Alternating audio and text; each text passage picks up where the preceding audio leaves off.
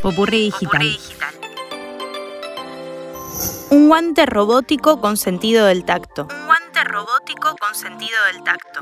Investigadores de la Universidad de Cornell crearon un guante robótico que funciona como una piel digital capaz de reproducir el sentido del tacto crearon un sensor de fibra óptica que consigue formar un tejido estirable que reacciona como si perteneciera a un organismo vivo. Las últimas investigaciones del Laboratorio de Robótica Orgánica de la Universidad de Cornell pueden darle vuelta a los implantes biónicos con esta nueva piel sensible a las deformaciones que reacciona a la presión, a la flexión o a la tensión. También es capaz de indicar ubicaciones y magnitudes de un objeto.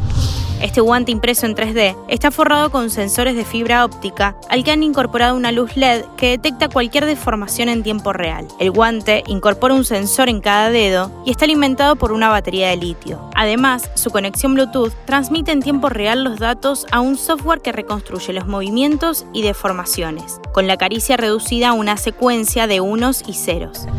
A futuro, un desarrollo como este podría tener una gran cantidad de aplicaciones en diferentes disciplinas. Soy Sofía Yolastra. Conoce más en popurridigital.com.